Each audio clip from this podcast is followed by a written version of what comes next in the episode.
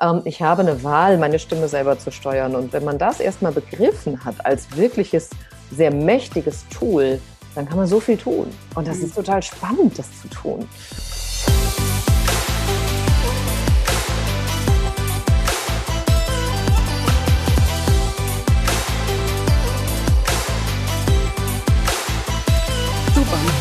Ihr Lieben, herzlich willkommen bei Gedankendealer, eurem Podcast für das Dealen mit inspirierenden Gedanken. Ja, hier geht es natürlich um das Thema berufliche, aber auch persönliche Weiterentwicklung, viele inspirierende Gedanken, die wir mit euch teilen möchten. Und vor allen Dingen möchten wir Dinge mit euch teilen, die ihr vielleicht noch nicht wisst. Und dazu laden wir in der Regel eben Menschen ein, die uns ein bisschen wachsen lassen. Und unser heutiger Gast ist die liebe Dr. Monika Hein. Sie ist Expertin für Sprechen und Stimme, äh, hat tatsächlich auch damit oder ihr Leben hat sich dadurch sehr, sehr stark auch in die Richtung schon sehr früh gelenkt. Sie hat äh, ein Musical-Studium gemacht an der Stage School in Hamburg. Ich glaube, das ist eine relativ oh. bekannte äh, Musical, ähm, ja, äh, Universität, nee, ist es eine Fachhochschule oder ist es eine Uni? Wie eine Berufsfachschule ist das. Berufsfachschule, ja. okay. Mhm. Sie hat dann weiterhin Phonetik und Pädagogik studiert und zum Schluss, oder nicht zum Schluss, aber in, im Laufe der, der, Stu, der Studiums noch promoviert zum Thema Atmungsverhalten bei Musical-Sängerinnen. Also die, das, die Rolle der Stimme ist irgendwie auf jeden Fall da und deshalb bin ich total dankbar, dass du hier bist. Du bist selber heute auch sehr, sehr aktiv auf Bühnen. Im Moment wahrscheinlich wahrscheinlich mehr online aufgrund genau. der Gesamtsituation. Aber ja, wer auch immer von euch mal die Monika live sehen oder live, online live sehen möchte, kann auf jeden Fall mal bei Gedankentanken eher mal oder jetzt inzwischen Greater reinschauen. Oder auch bei TEDx habe ich dich gesehen, bist du genau. auf der genau. Bühne gewesen. Also Wahnsinn und bin sehr, sehr froh, dass du dabei bist. Und danke dir sehr, dass du dir Zeit nimmst und ein bisschen aufzugleisen, was wir einfach lernen können. Denn ich glaube, das Thema Stimme ist für die meisten ähm, ja, wie die Füße wahrscheinlich unterschätzt, oder? wie die Füße, das finde ich ja toll.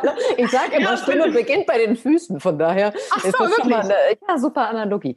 Also ah, ja. Äh, genau, wir nehmen wahrscheinlich die Stimme genau wie die Füße einfach als gegeben hin und glauben nicht, dass wir irgendwie noch mehr damit machen können. So wie wir natürlich bei den Füßen, jetzt bleibe ich bei diesem Bild, ähm, besser abrollen können oder schauen können, was können wir damit machen ähm, ist es bei der Stimme durchaus auch so, dass die natürlich ganz unterschiedliche Wirkungsebenen hat bei unserem Gegenüber, für uns selbst, für die Situation. Und ich sage mal ganz groß, der Klang der Welt ist entscheidend, je nachdem, wie wir miteinander reden, was wir für, für Energie so raussenden. Und das ist jetzt gar nicht so esoterisch gemeint, wie es klingt, sondern tatsächlich ist Stimme eine Energie. Das weiß jeder, der schon mal einen anderen irgendwie angemeckert oder angebrüllt hat. Da passiert was mit der Situation mhm. und wir können so viel mehr mit der Stimme machen. Und ja, mhm. total unterschätzt. Mhm. Ja, ich muss da für mich auch immer wieder sagen, ähm, dass immer, wenn ich was lerne, bin ich so dankbar.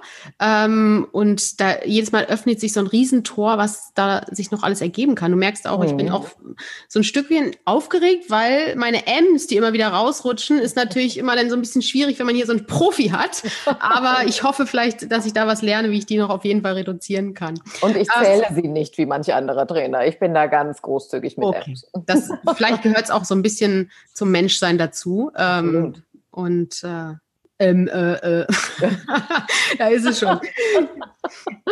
Okay. Wie, wieso kümmern wir uns denn da so wenig drum eigentlich? Äh, hat es, weil wir, wir trainieren unsere Muskeln, wir achten irgendwie oder zählen Kalorien, wir machen in so vielen Aspekten, vor allen Dingen eben für Oberflächlichkeiten ähm, konditioniert, wahrscheinlich aus den letzten Jahrzehnten was, aber die Stimme ist finde ich persönlich äh, so häufig ähm, nur ein kleiner Anteil. Mhm. Und ähm, woran liegt das? Hat, hat irgendwie eine Lobby für Sport mehr? Wie ist, gibt es da irgendwas Historisches, dass das so ein bisschen auch in den nicht so stark? Naja, letztlich äh, ist es im Teil der Rhetorik, wenn man so die vier Schritte der Rhetorik von Planung bis letztlich Sprechen durchgeht, mhm. dann ist Stimme, und deswegen ist es wahrscheinlich so unterschätzt, der letzte Part. Also mhm. das ist das, was sozusagen in uns passiert, was wir planen, was wir strukturieren, was wir uns überlegen. Und dann am Ende ist Stimme das letzte bisschen, was rauskommt. Und ich glaube, da reicht es dann halt oft nicht mehr. Ne? Dann hat man so viele kluge Gedanken gehabt und die gesammelt und strukturiert und gemacht und getan. Wie das dann klingt, das interessiert dann viele nicht mehr. Es ist definitiv eine Nische. Wenn man aber einmal erkannt hat, wie wirkungsvoll diese Nische ist, dann wird es auf einmal spannend. Mhm. Und ich glaube ja auch sehr fest daran, dass je nachdem, wie ich die Dinge ausspreche, die wiederum einen Einfluss darauf haben, welche Wortwahl ich benutze.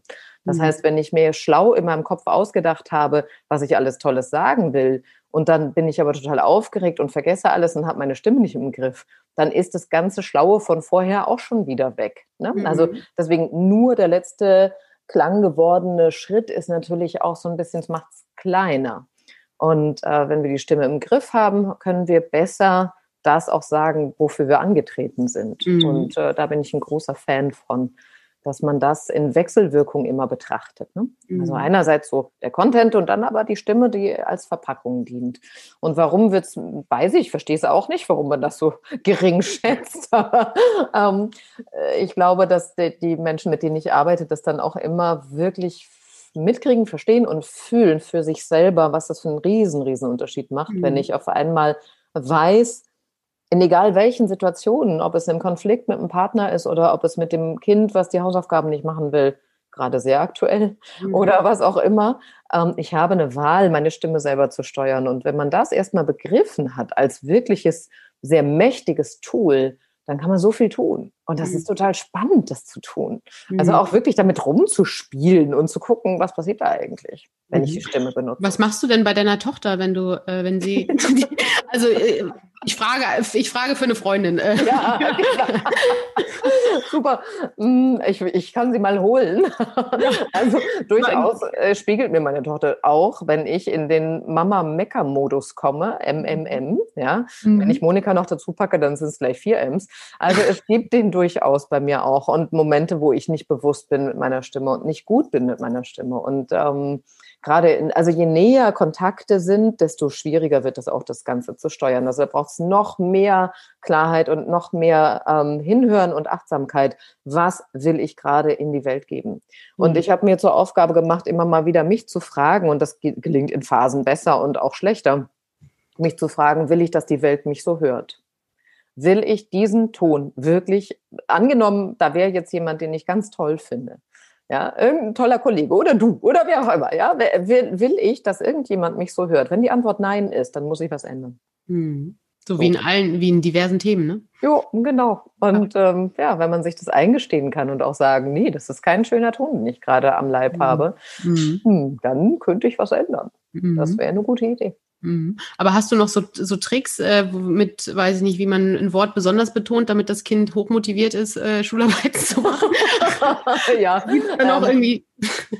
Also meine hat gerade ihr Abitur geschafft, von daher bin ich da schon ein bisschen raus. Aber ähm, ich glaube, dass die Kinder oft überrascht sind, wenn wir den Druck weglassen. Mhm und die ein Stück weit auch stimmlich in ihre Selbstverantwortung entlassen. Das klingt jetzt ein bisschen sehr ähm, gelassen und ein Klugschiss, den ich auch nicht immer gut durchgeführt habe, aber tatsächlich glaube ich sehr daran. Also immer dann, wenn ich auch losgelassen habe und gesagt habe, okay, du musst es wissen, ob du das jetzt tust oder nicht. Ne? Die Folge wirst du erleben.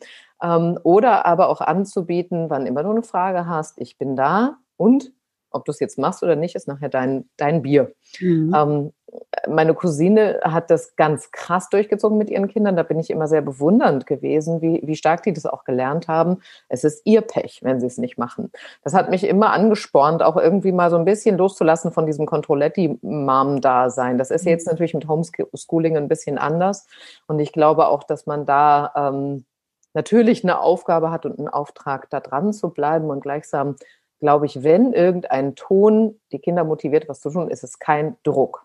Mhm. Sondern eher spielerisch, viele lustige Töne vielleicht, Quatsch mhm. machen, Leichtigkeit reinbringen, ohne dass äh, man gleich die Peitsche holt. Mhm. Leichter ja, gesagt als ja, gedacht. Wenn man, wenn man parallel arbeitet, ist das manchmal so, und jetzt machen wir noch ein Spielchen, damit du das besser verstehst. ja, ja, klar. klar. Äh, ja. aber ja, aber trotzdem haben wir es, wie du sagst, äh, in der Hand oder in der Stimme, es selber ja. zu kontrollieren. Und ähm, ja, wahnsinnig wertvoll, da sich auch mal wieder bewusst zu sein, welche, welche Handlungsmöglichkeiten habe ich einfach auch da und was will ich in die Welt damit nach außen tragen. Finde ich total wichtig und elementar. Ähm, und ja, das er, er erledigt quasi auch schon die Frage, äh, wie, wie können wir tatsächlich unsere Frage, äh, unsere Stimme beeinflussen, denn wir können sie enorm wahrscheinlich beeinflussen. Kannst du uns noch mal so ein bisschen vielleicht reinholen in das Thema kindheitliche Prägung? Ich meine, wir sind jetzt in diesem ganzen Gender-Thema und so weiter. Mhm. Ähm, was und klar gibt's auch einfach physiognomische Unterschiede, was die, was die Stimme angeht, äh, Mädchen, Junge ähm, und dann natürlich auch pubertierend. Ähm, trotzdem gibt's ja immer noch das Bild von dem, von dem Mädchen, was so ein bisschen piepsig ist. Mhm. Ist, das, ist das viel Prägung oder ist das viel Physiologie? Also zunächst mal ist es erstmal klar Physiologie. Wir haben halt kürzere Stimmlippen als Frauen, mhm. die machen höhere Töne. Ende der Geschichte. Mhm. Und bei ähm, Transgender, also bei OPs zum Beispiel, da werden auch wirklich von dem, ähm, von dem Mann sozusagen die Stimmlippen kürzer gemacht, um die Fra die, diese Transformation so hinzukriegen, mhm. damit die Stimme weiblich klingt. Also das wird durchaus gemacht.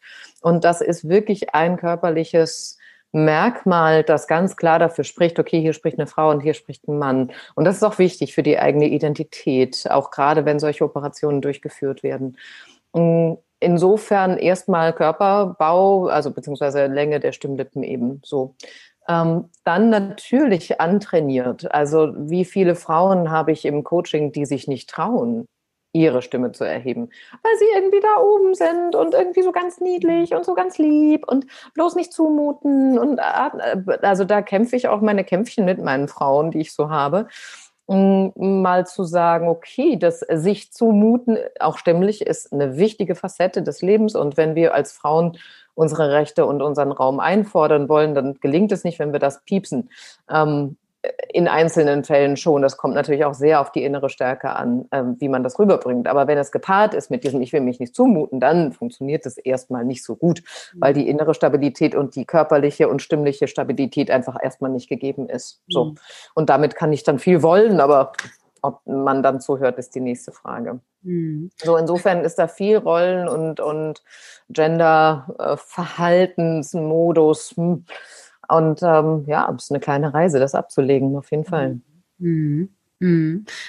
Ich frage, ja, ich frage nur, ob, ob man so als Mutter noch gerade also auch im Kindesalter vielleicht, weil man vielleicht spricht man mit mit Mädchen doch noch mal anders als mit Jungs. Mhm. Ähm, ich glaube, da gab es auch irgendwo mal eine Studie, dass Väter mit ihren mit ihren Töchtern anders sprechen als mit ihren Söhnen. Ich habe jetzt noch keine Studie gesehen, wie das bei Müttern ist.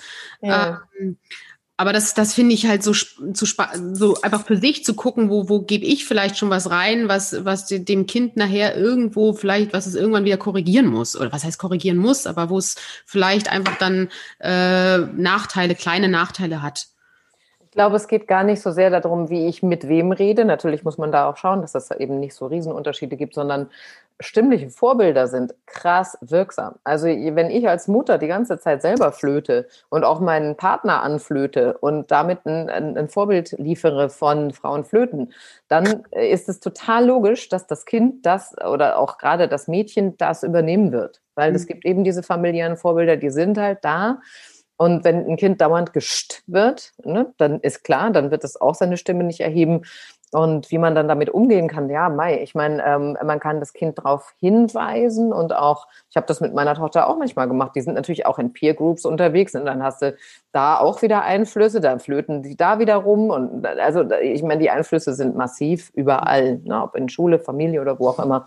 Und da gibt's natürlich noch die Ästhetik, dann gibt's Celebrities, dann gibt's ne, also Leute, die halt entsprechend auch ähm, ihre Stimme irgendwie benutzen, dann finden die Kinder das irgendwie toll auf eine Art und dann wird's halt so gemacht. So. Ähm, ich habe meine Tochter durchaus auch immer mal wieder dran erinnert, ähm, weil sie hat äh, als, als Person eine relativ junge Stimme und ich habe sie immer mal dran erinnert, dass sie kraftvoll sprechen kann. Und das mit einem ganz kleinen, ne, so zum ganz kleinen Hinweis, äh, pass auf, dass es hier am Brustbein schwingt und nicht irgendwo da oben, sondern dass es halt im Körper ist. Und äh, das können Kinder sich ganz gut vorstellen. Ne? Und mhm. auch so ein Gefühl von Stärke im Körper zu haben, wenn ich spreche, für Referate zum Beispiel. Ne? Das sind relativ einfache Tricks, die Schüler super gerne annehmen Und damit wachsen wir zu wenig auf hier in Deutschland. Das finde ich total schade. Ja, ja, wie ja. mit vielen Sachen fehlt einfach vieles in der Schule, ne?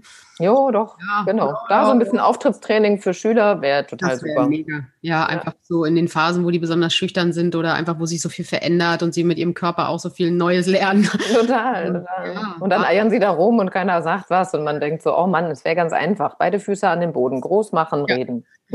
also so Ende, ja. Drei Tipps, ja. Ja, ja, genau. Und das, deswegen sage ich ja immer, Stimme fängt bei den Füßen an. Stell dich vernünftig hin. Das hört sich jetzt echt so erzieherisch an, aber ne, beide Füße am Boden, das macht schon so viel aus für die Stimme. Die braucht Stabilität im Körper und dann kommt sie auch stabil raus. Mhm, wichtig, total wichtig. Das ist äh, eigentlich auch schon eine super Überleitung. Also wir haben ja natürlich im Moment die Situation, ähm, dass wir alle beruflich oder nicht alle, aber viele beruflich natürlich auch über Homeoffice, Online-Meetings machen, äh, da natürlich auch präsentieren müssen, auch Kunden vielleicht äh, Kundenvorträge halten, um zu pitchen, whatever. Ähm, da steht man natürlich nicht im, im Stehen und ich finde, das beeinflusst natürlich auch gerade so Präsentationen, wenn man nicht so viel steht, sondern mehr sitzt. Ähm, Mache ich dann die Füße auch breit? Wenn ich mich dann zum Beispiel auf dem Stuhl sitze, habe ich die Füße dann auf der Erde, dass es mich erdet? Was ist da der Tipp? Ja, das wäre ein guter Tipp. Also äh, tatsächlich äh, alle meine Kursteilnehmer, die jetzt online mit mir arbeiten, denen bläue ich das ein. Ich sehe das auch. Also auch wenn ich die Füße nicht sehe, ich sehe, wenn die nicht stabil sind im Körper, die müssen ihre Füße dann in den Boden packen. Zack. Ja. Und das kriegen sie von mir immer wieder um die Ohren. Das ist wichtig. Jetzt sitze ich gerade auf einem Sitzkissen am Boden. Also das funktioniert ah. für mich persönlich auch. Ich habe einen ganz guten Untergrund so und die, das Wichtige ist, dass man seine Stabilität fühlt im Körper, also eine Achse fühlt, mhm. eine Aufrichtung Richtung spürt. Und dann ist es für die Stimme viel, viel leichter, auch sozusagen sich am Körper festzuhalten oder zu orientieren, Räume zu füllen, als wenn wir irgendwie so rumschlumpeln. Ne? Und das ist jetzt auch das Thema bei den ganzen Social Media und sonst welchen Geschichten dass viele denken, naja, äh, vielleicht sieht man den Körper nicht oder ist ja auch egal, ich bin eh zu Hause oder was auch immer. Mhm. Nee, ich, ich verlange das auch von den Einzelkunden, die ich habe, äh, also manche, die so Pappenheimer sind, die sich immer so hängen lassen. Und ich sage, okay, und sobald die Kamera an ist, bist du bereit und präsent, sonst fangen wir nicht an. okay. Ich werde schon, werd schon echt streng langsam, weil ich so denke, oh, dieses, weil, äh, weißt du, es geht so einfach, diese Dinge zu beherzigen. Man muss sie aber machen. Und wenn ich nicht immer wieder daran erinnere, dann machen die Leute die halt auch nicht. Ne? Mhm, aber gut, dass ich meine, wenn dann der, der Auslösereiz die Kamera ist und die Leute es dann begreifen, ist ja super. Ja, das ist wie Spot on. Ja, spot on, jetzt geht's los. Ja. Und was beeinflusst oder wie kann man seine Stimme noch optimieren? Gerade jetzt, ich sag, ich lasse jetzt mal kurz das Thema beim, bei den Online-Meetings.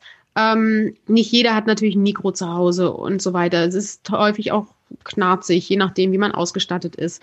Ähm, also Füße auf jeden Fall auf, also stehen lassen, dass man eine Achse hat im, im, im Körper oder hinten einfach genau. das Rückgrat einfach mehr merkt. Ähm, worauf kann ich noch achten, was die Stimme jetzt speziell, jetzt hast du schon gesagt, es muss hier vorne vibrieren, muss es da immer vibrieren oder sollte ich möglichst darauf achten, dass ich in diesem Level bin sozusagen? Genau, es ist mehr ein Level. Also es gibt eine optimale Sprechstimmlage. Ne, das ist ein, mhm. sind schon durchaus ein paar mehr Töne, aber immer wenn ich mich daran erinnere, da soll das klingen, ne, das hörst du bei mir auch, ne, wenn ich da jetzt hin donner, ja, mhm. dass, dass ich wirklich weiß, okay, ich verankere mich da, dann brauche ich nicht so viel Gas geben, dann hat die, hat die Stimme Resonanz, ohne dass ich viel drücken muss. Und das ist bei Online-Meetings wirklich ein Problem, wenn die Leute so anfangen zu schieben und zu drücken und am Ende nach so und so vielen Meetings sind sie heiser. Das mhm. ist im Moment ein sehr verbreitetes Phänomen, dass man sehr ermüdet ist stimmlich und deswegen umso wichtiger hier seine Resonanz zu spüren, zu sagen, okay, mein Körper ist mein Instrument und ich möchte als Instrument äh, möglichst mühelos funktionieren. Und dieses mühelose, das verstehen viele noch nicht. Ne? Die denken, sie müssen volle Power geben und natürlich ein kleines Mikro kostet nicht viel. Und ich finde, man sollte sich das gönnen, dass man ein gutes kleines Mikro hat, ne? das äh, entweder sowas oder ein Ansteckmikrofon mhm. oder etwas, was man an den Tisch montiert oder was auch. Es gibt so viele schöne Möglichkeiten. Es boomt ja geradezu und mhm. ähm, da kann man sich was Kleines gönnen, damit man die Stimme auch dann wunderbar hören kann. Ja, vor allen Dingen, wenn man vielleicht, weiß ich nicht, eine Online-Gehaltsverhandlung äh, oder sowas hat, äh, vielleicht ja. dann da investieren, könnte einen Vorteil mit sich bringen. Hm, ja. Könnte helfen. Könnte helfen. Ähm, ich, wenn du, wenn irgendwann wird es ja ein Post-Corona geben, hoffentlich, wie auch immer das dann aussieht. Es, es, muss von mir aus nicht alles so sein, wie wie es vorher war. Ich glaube, es ist gut, dass wir ein paar Learnings alle machen und die mhm. auch mitnehmen und irgendwas damit auch äh, weitermachen. Jetzt äh, wird es aber, denke ich, hoffentlich wieder irgendwann, dass man Live-Vorträge hat. Ich versuche jetzt gerade immer zu achten, dass es hier wieder, es tut es nicht, aber äh, ich äh, versuche. Ja, ist ja super. Diese, wenn Live-Vorträge wieder stattfinden, jetzt äh, werden viele raus. Ich merke das bei mir selber auch. Also ich, ich habe jetzt, glaube ich, in, in einer Woche mal wieder einen, einen Live-Vortrag äh, mit einer ganz kleinen Gruppe, wirklich vor Ort. Und mir viel jetzt in letzter Zeit online gemacht und ich merke so, okay, wie war das jetzt eigentlich nochmal? Worauf muss ich so auch gerade nochmal achten? vergessen. Also ich meine, man kann kommt wahrscheinlich schnell wieder rein, wie so beim Fahrradfahren, äh, aber es, es ist einfach so ein bisschen es war einfach eine große Zeit dazwischen, wo man das vielleicht nicht hatte oder viele von uns das nicht hatten. Mhm, mhm. Wollen wir noch mal so ein bisschen, was ist wichtig bei der, bei, mit der Stimme, wenn wir wirklich auch wieder in Live-Interaktion sind, in Live-Vorträgen, in Live-Präsentationen sind, in wichtigen Terminen sind? Ähm, Im Prinzip, ja, ich ende jetzt mal mit der Frage, bevor ich. das war eine lustige Schachtelfrage. Genau. Ähm, also, ähm, ich durfte tatsächlich jetzt im Sommer nochmal zwei Live-Auftritte machen, nee, drei sogar. Und das war total spannend zu merken, wie mich das berührt hat, wie anders mich das berührt hat. Und das ist einen natürlich nochmal auch, ich war gar nicht so nervös oder das war, war nicht weg, sondern das war eher eine Berührtheit von, wow, da sind Menschen. Wie mhm. toll, da sind richtige atmende, äh, stoffwechselnde Menschen vor mir. Das fand ich echt total cool. Und ähm, da ist eher bei mir persönlich äh, nochmal eine Energie losgegangen, wo ich gemerkt habe, boah, macht das gerade Spaß. Und also ich ähm, hatte, hatte wirklich richtig Freude daran, nochmal wieder rauszugehen. Ähm, und ansonsten ist dasselbe Thema. Ne? Also für mich ist das Thema Stimme nicht wesentlich anders, ob es eine Bühne ist oder online. Da widersprechen bestimmt viele und ich finde es trotzdem ähm, äh, ganz viele Überschneidungen, also die da sind. Wir müssen senden. Ich muss denken, und das vergessen wir online eher, meine Stimme muss an die Ohren dessen, der da drüben sitzt. Egal, ob da eine Kiste dazwischen ist oder nicht. Und das muss ich live machen und das muss ich im Online machen. Ich muss zusehen, dass meine Stimme darüber kommt. Mhm. Und dieses Rüberkommen, das ist live natürlich extrem wichtig. Der Schauspieler, der musste über den Orchestergraben kommen. Wir als Speaker oder als äh, Präsentatoren, sage ich mal, im, im Job, ähm, im, im Businessbereich, wir müssen natürlich gucken, dass wir rüberkommen. Und da wagen viele zu wenig. Dann mhm. gibt es sowas wie Melodie. Dann gibt es sowas wie Storytelling. Wenn ich mal eine persönliche, äh, persönliche Geschichte erzähle, habe ich natürlich eine andere Melodie, eine andere Tonalität, als wenn ich nur Fakten runterrede. Und ähm, ich finde das so schade, dass egal in welchem Kontext jetzt ähm, dieses Faktenreden viel wichtiger geworden ist als der Mensch.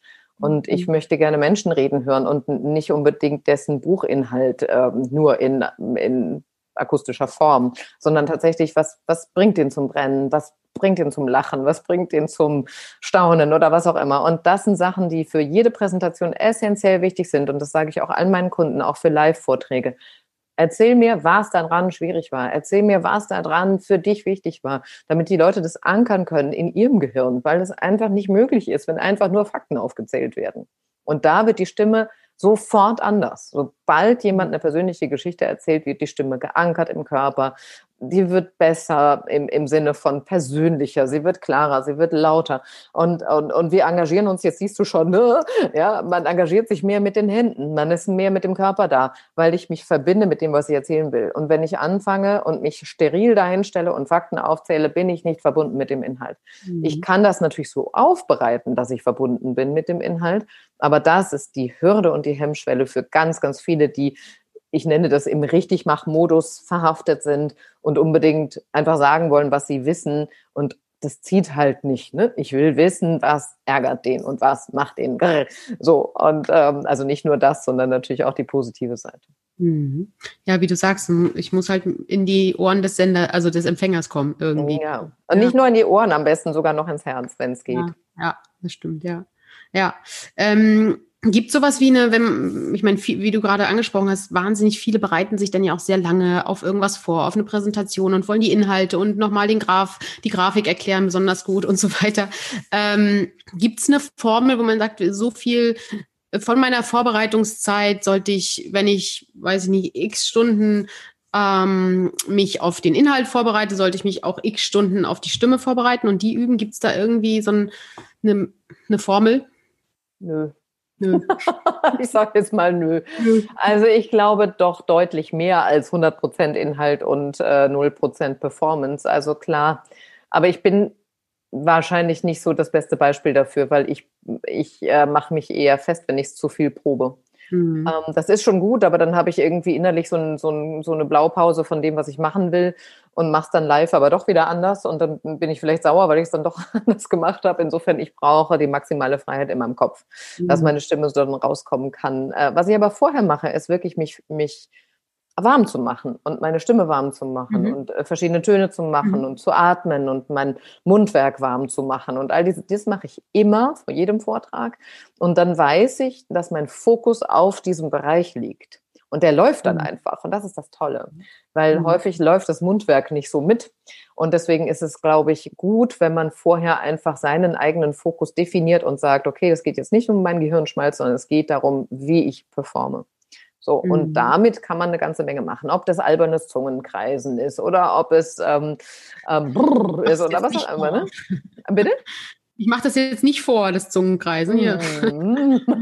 ja, ja, es gibt Fotos von mir, du glaubst es kaum. Die Fotografen kommen bei Vorträgen immer dann gehüpft, wenn ich sowas mache. Hm, das ist auf jeden Fall sehr schön. Ähm, aber insofern, ja, also den Fokus ausrichten auf, jetzt werde ich sprechen. Und das ist wichtig. Ne? Dass, mhm. dass ich das weiß, dass das der Vorgang jetzt ist. Der letzte Part von diesem ganzen rhetorischen Planen, Konstruieren und Machen und Tun und Ausformulieren. Und jetzt kommt die Performance. Mhm. Und das mhm. ist wichtig. Mhm. Ja, spannend, weil sich so viele immer Gedanken machen über eigentlich ja den Kanal, wie sie was präsentieren wollen und so weiter. Mhm. Aber den Kanal ist ja auch ein Kanal, den ich irgendwie ja, nach außen trage. Und ähm, ja, das ist schon wichtig. Ich glaube, da muss ich auf jeden Fall ran. Aber du hast mich wahrscheinlich schon hundertfach jetzt analysiert. also automatisch. ähm, ja.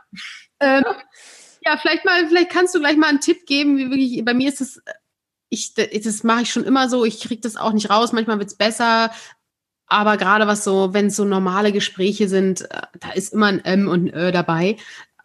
Ich weiß nicht, ich habe ich hab das fast akzeptiert. Hm. Aber äh, wenn es da noch was, wenn da noch was geht, bin ich dankbar. Ja, ja. also äh, tatsächlich ist Akzeptanz total gut erstmal, weil äh, ich sage mal, wir sind ja keine Bücher. Also ich muss keinen grammatikalisch total ausgedrechselten Satz von mir geben. Das muss ich, muss kein Mensch. Das wäre nicht authentisch, so wie wir ticken als Menschen. Also wir, wir sagen mal unvollständige Sätze oder auch falsche Grammatik oder was auch immer, das darf auch sein. Hm, was dir helfen könnte, diese Amps ein bisschen zu bändigen, ist wirklich die Sätze kurzer zu, kürzer zu machen und runterzugehen mit der Melodie. Mhm. Und da, was ich jetzt gesagt habe, Melodie, ja, da ist mhm. der Punkt. Und da kann man einfach mal sagen, okay, und da ist Ende. Und mhm. wenn ich das viel nach oben ziehe und viel Schachtel setze und noch einen Gedanken, weil ich ja so viele schlaue Sachen zu sagen habe und dann kommt irgendwann das Ähm, weil dann weiß ich auch nicht weiter und so, das ist dann in, so ein Daueralert, ja, dann bin ich Dauer, also ich muss ja irgendwas abliefern, weil ich meine Melodie so steuere. Und deswegen ist die Sprechmelodie zu steuern eine ganz gute Idee, um wirklich diese Ms zu, na, eliminieren müssen wir sie nicht, aber zu vielleicht minimieren. Mhm gezielt fast nur noch einzusetzen, ne? Gezielt. gezielt ähm. einzusetzen. Damit man natürlich wirkt. Äh. Ja, genau. Ein bisschen Würze. Nehmen Sie doch heute mal ein M. ja, kann auch sein. Kann auch da erkenne ich mich sehr wieder. Ich bin echt so ein Favorit für äh, ja, Schachtelsätze. Mhm, mhm. Ja, mhm. gibt es viele, viele Menschen, mit denen du dich da zusammentun kannst. Ja, gibt es wahrscheinlich auch eine Facebook-Gruppe, schachtelsätze.de ja. oder keine Ahnung. Das ist eine gute Idee. Vielleicht sollte ich sowas mal machen. Ja, jetzt, du, jetzt bist du ja nicht nur Sprecherin oder Speakerin und Vortragsrednerin oder auch Coach für viele, die eben auch viel sprechen. Du hast auch zwei Bücher geschrieben. Mhm. Eins ist, glaube ich, noch gar nicht so alt. Empathie, ich weiß, was du fühlst. Genau. Geht es da auch um das Thema Sprechen, weil es miteinander zusammenhängt, oder ist das ein, ähm, anderes, ein anderer Bereich bei dir gewesen? Ach, das ist ein interessanter mm, Prozess gewesen tatsächlich. Ich hatte ein Exposé geschrieben über empathisches Sprechen, weil ich so in meiner Nische noch gefangen war und dachte, ah, was gehört da eigentlich alles dazu, wenn ich rede, wenn ich spreche mit Menschen? Ähm, oder auf einer Bühne, was, was gehört alles dazu? So, da hatte ich so ein paar Ideen zu. Und ein Schlüsselerlebnis war tatsächlich ein Coaching, wo es darum ging, einer Führungskraft beizubringen, mal auf den Punkt zu kommen und auch mal das Team reden zu lassen. Und das war total spannend, weil ich so gedacht habe, hm, ich kann dem jetzt natürlich zeigen, wie auf Punkt sprechen geht, aber die Einfühlung hat er dadurch noch lange nicht. Mhm. Und dann wurde mir erstmal die Tragweite dessen bewusst, weil ich dachte, hm, naja, Stimmtechnik kann jeder, jeder, jeder lernen. Das ist überhaupt nicht der Punkt. Man kann ja sogar das Ganze missbrauchen und Leute äh, manipulieren mit Stimmtechnik und Sprechtechnik. Da gibt es genü genügend Beispiele. Mhm. Und dann dachte ich, okay, es braucht noch was davor. Es braucht eben noch was davor in diesem ganzen Strukturieren und, hm, hm, hm, und Planen. Braucht es dann doch in der Durchführung Empathie. Ich muss mitkriegen, was der andere gerade braucht, was der ab kann, wo der steht. Und das ist, glaube ich, ein Thema, was äh, gerade auch, wenn wir als Speaker auf der Bühne stehen, manchmal auch schwer ist. Ne? Wir sagen so unsere Sachen, von denen wir überzeugt sind. Und letztlich geben wir vielleicht oft wenig Raum für das, was Menschen in dem Moment aber brauchen und, und äh, bewegt und so. Und irgendwann ja, war das Thema so präsent als Voraussetzung für die Stimme, dass ich dann darüber schreiben musste und wollte. Und die äh, wunderbare Ute Flockenhaus, die mich damals beraten hat für mein Exposé, die sagte dann, sei doch mutig, mach doch nicht so eine kleine Nische, mach es doch groß. Und das war ein tolles Gespräch. Ich habe dann gesagt, ja, ja, klar, mache ich, mache ich und so. Und dann habe ich mein Exposé geschrieben und habe dann angefangen zu recherchieren. Man sollte das vorher machen und habe festgestellt, dass es echt ein Fass ist. Ne? Also Empathie ist ein riesen, riesen Fass. Und ich habe es versucht, so ein bisschen zusammenzudampfen auf eine Art, die man gut verdauen kann, weil es ist ein Riesenthema, egal in welche Richtung du guckst, ob du in Psychologie guckst, in Philosophie, in äh, Neurowissenschaften in, ah, das ist ein riesen, riesen Topf. Und ich habe mir gedacht, äh, was will ich jetzt eigentlich sagen? Und dann war das wirklich dieses, ja, besser hinhören, nicht nur senden, sondern tatsächlich auch hören, was der andere für einen Ton gerade braucht, was für einen mhm. Ton wähle ich, damit er angemessen ist. Und ähm, mhm da kann man jeden Tag üben. Da übe ich auch jeden Tag. also das ist einfach total spannend mhm. zu sagen, ich muss mal gucken, ne? ist mein Ton gerade angemessen und wenn er das nicht war, wie kann ich das wieder gerade biegen und wie kann ich vielleicht lernen daraus und so weiter. Mhm. mhm. Ja, spannend, weil ist, man kann natürlich vieles trainieren, aber wenn es dann nicht zur Situation passt, weil ich es irgendwie auswendig gelernt habe, mhm. ähm, dann braucht es eben Empathie, damit ich mich natürlich auch ausrichte auf die, die um mich sind oder die was anderes ja. brauchen. Ja, spannend. Spannende ja. Erkenntnis, ja, wie das alles miteinander verwoben ist. Total, mhm. total. Mhm. Und äh, für mich macht es immer total Sinn, dass ich dieses Buch geschrieben habe. Und viele haben mich aber zu der Zeit gefragt, Mensch, warum machst du denn jetzt was ganz anderes? Du schreibst mhm. jetzt ein Buch, äh, was so weit weg ist von Stimme. Und ich immer so, das ist es gar nicht, das ist voll das Gleiche. Hört zusammen. und ganz viele haben es erstmal nicht so richtig, also ist auch nicht sofort plausibel, ne, wenn man das so so sich nebeneinander anguckt, sprechen wieder Profi. Wobei, wenn man das gelesen hat, also mein erstes Buch, dann weiß man schon ungefähr die Grundrichtung, wo das hin soll, nämlich genau dieses angemessen Auswählen eines Tones, das ist da schon drin. Im mhm. Prinzip geht's dann nur einen Schritt weiter, nämlich in die gesamte Fähigkeit von Empathie. Mhm. Und was da mhm. noch dazu gehört, nämlich zum Beispiel verurteilen oder ähm, vergleichen oder all diese Dinge, die uns unempathisch machen. Gibt es dann ja, gibt es wahrscheinlich schon. Ähm, viele Momente, der so, wo, wo so eine kognitive Dissonanz dann auch über die Sprache ausgestrahlt wird, dass es nicht kongruent ist mit dem, was eigentlich in mir ist. Das, das haben wir ja häufig so Momente, äh, glaube ich. Ich frage mich gerade nur, wie, wie, wie das da ist mit der Stimme. Ja, auf jeden Fall. Und das ist ja auch etwas, wo wir dann unser Bauchgefühl haben und sagen, irgendwas stimmt da nicht. Ne? Ich höre den anderen reden und es sind vielleicht schöne Worte und irgendwie etwas, was äh, mich anspricht inhaltlich, aber irgendwas stimmt nicht. Mhm. Und ähm, das finde ich auf der Bühne und gerade bei Speakern total wichtig. Also wenn das sich so abgedroschen anhört, als hätte der andere die Weisheit mit Löffeln gefressen, dann ist es für mich nicht kongruent, weil mhm. häufig sind das gerade Themen, die derjenige dann gerade nicht so richtig kann. Ne? Mhm. Und ähm, wenn man sich das so anhört, dann ist oftmals, ich weiß nicht, ob du das auch kennst, aber manchmal denkt man so, mh, ja, weiß ich jetzt auch nicht, ob das so stimmig ist. Und mhm. stimmig ist für mich ein anderes Wort für kongruent. Mhm, stimmig. Und da steckt ja auch das Wort stimmig irgendwie. Stimme ja, ja. Das ist nicht toll. Ja, was verrückt. Verrückt. verrückt, Wahnsinn. Und wem würdest du denn diese beiden Bücher so empfehlen? Also du hast zum einen Sprechen wie der Profi.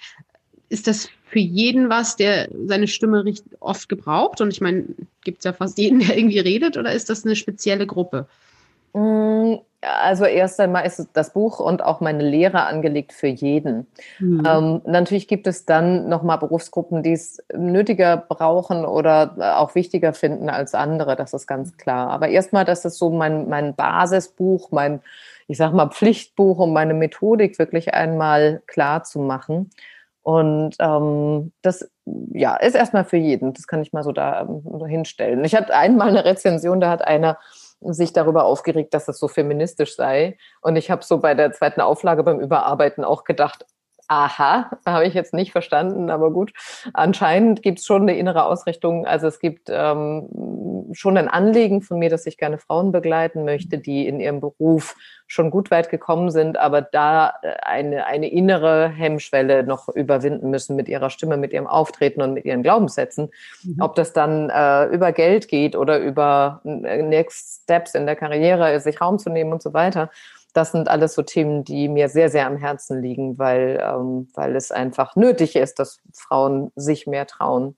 Mhm. Und ähm, aber natürlich habe ich auch männliche Kunden und auch sehr, sehr gerne und da bewegen natürlich auch ähnliche Themen. Ich hatte gerade heute einen Termin mit jemandem, der auch äh, sich so in mal ein bisschen äh, Formulierungen gerettet hat und so ein bisschen in Vermeidung war. Und dann mich triggert das immer da, wo Leute nicht mutig werden, sich auszusprechen und sich auszudrücken.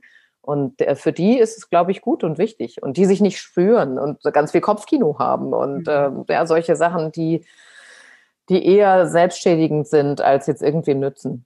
Mhm. Und also wie viel spielt dann die innere Stimme eine Rolle bei deiner Arbeit? Eine Riesenrolle mittlerweile. Mhm. Ich habe jetzt gerade, es kommt im März noch mal ein kleines Büchlein bei Gabal von mir raus, Selbstempathie. Mhm. Also wie gehe ich eigentlich als Grundlage von dem allen mit mir selber um? Wie höre ich mir zu? Wie, wie nehme ich meine inneren Dialoge wahr?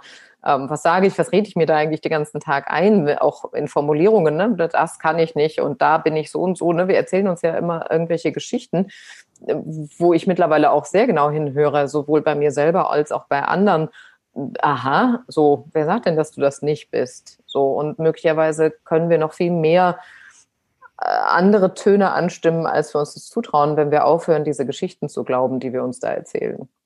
Mhm. Leichter gesagt wieder an der Stelle, aber.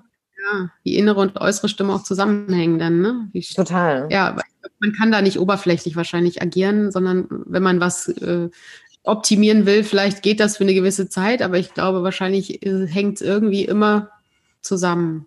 Ja, das ist für mich mittlerweile total. Man kann das oberflächlich machen und das Handwerk ist ja valide, also das funktioniert ja auch gut. Mhm. Und das Handwerk macht auch etwas mit dem Inneren, das ist gar, gar nicht zu trennen. Aber mhm also für mich, für meine Arbeit ist es extrem wichtig, beide Seiten zu sehen und auch zu sehen und anzubieten, okay, ich höre da ein Selbstwertthema raus oder ich höre ein Selbstempathie-Thema raus und äh, wie können wir damit umgehen und wie hörst du dich anders an, wenn du dich mit dem beschäftigt hast. Und insofern, ja, also da mittlerweile trenne ich das nicht mehr, will ich auch nicht mehr trennen. Dafür habe ich lange genug Handwerk gemacht. Reines Handwerk finde ich äh, mittlerweile, das können viele und das ist gar nicht mehr so ähm, ach, das, das hört sich böse an, ne? Ich mache das immer noch gerne, also äh, sehr gerne sogar, aber äh, das darüber hinausgehen und genauer gucken, finde ich mindestens genauso spannend. Mhm. Ist wahrscheinlich dann auch mehr, mehr, äh, ja, ich wahrscheinlich mehr echte Arbeit, wenn man das Gefühl hat, man verändert noch mehr, ne? wenn das mhm. so in einem Rutsch oder diese ganze Kombination, diese Ganzheitlichkeit dann auch da ist. Genau, genau. Ich kann ausführen, dann bin ich vielleicht so ein bisschen maskiert oder ne, äh, tu so als ob. Und das ist auch, wie gesagt, sehr valide, das zu tun und gleichsam aber wirklich ehrlich mit sich selber zu sein und die innere Stimme dazu zu holen, weil wenn die zu weit weg ist, dann wird das Ganze eben nicht mehr stimmig. Mhm. Also wenn jemand laut ist, obwohl er innerlich ganz, ganz leise ist, das äh, tut nicht gut, einfach. Mhm.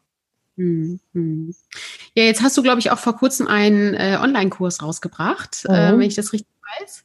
Ähm, magst du auch dazu vielleicht nochmal was sagen? Ja, gerne. Also es ist ein Gruppencoaching, äh, wo ich Sprechen wie der Profi wirklich jetzt erstmal als Basiskurs anbiete. Und da gibt es vier Module und Videos dazwischen, ganz viele kleine Selbststudiumsvideos, und ähm, dann eben die Zoom-Treffen, wo man gemeinsam arbeitet und Fragen klärt und so weiter und so fort. Und die Teilnehmer kriegen Aufgabe von, Aufgaben von Woche zu Woche, wo sie kleine Videos drehen dürfen und aus ihrer, aus ihrer Hemmung so ein Stück weit raustreten dürfen. Und ähm, da sind schon tolle Veränderungen zu sehen und eine schöne, schöne Gruppendynamik. Also ich liebe das sehr, wie Teilnehmer sich gegenseitig unterstützen. Und das nächste Projekt wird aber sein, dass ich einen Kurs für Frauen mit diesem Thema, was ich vorhin angeschnitten habe, also innere Stimmen und äußere Stimmen zusammenzubringen bei Frauen, die in ihrer Karriere den nächsten Schritt gehen wollen. Das wird so die nächsten Monate irgendwann auftauchen. Da brauche ich noch ein bisschen, ein bisschen Konzipierungsphase für, aber das ist auf meinem inneren Plan. Und die, die Grundkurse, die wird es immer weiterlaufend geben.